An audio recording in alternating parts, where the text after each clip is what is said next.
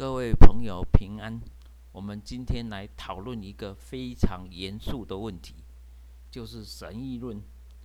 说到神议论，我们就会想到这个世界上既然有种种的邪恶和败坏，我们又怎能够相信上帝是良善又拥有完全的权柄呢？如果上帝是慈爱良善的，他为何容许这么多可怕悲惨的事情发生呢？尤其是发生在他的子民身上。为了回应以上这些艰辛困难的题目，神学家提出了神议论的概念来解释。神议论的意思就是为上帝的作为辩护。要证明上帝是对的，是值得称颂的，虽然有时候看起来好像不是这样。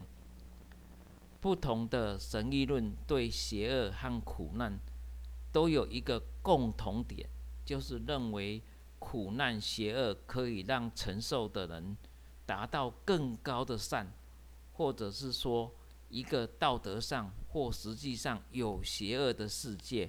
比一个只有良善的世界是更丰富、更美好的。有人因此就提出一种讲法，就是说苦难是伪装的祝福。这种说法对已经度过苦难，或是成功的从邪恶势力压迫站起来的人来说，是贴心的鼓励和安慰。但是对于仍然在苦境当中的人来说，却是火上加油、落井下石。因为上帝是不会错的。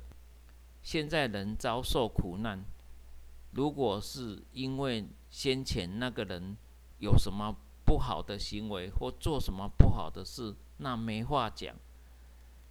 要是那个人以前是非常好的、非常良善，大家都公认是他是好人的，想到这样子，就会觉得好像上帝是借着苦难来操弄这个人的成长，安排他赶快长大起来，这样好像把人和上帝二分，并且弄得对立起来。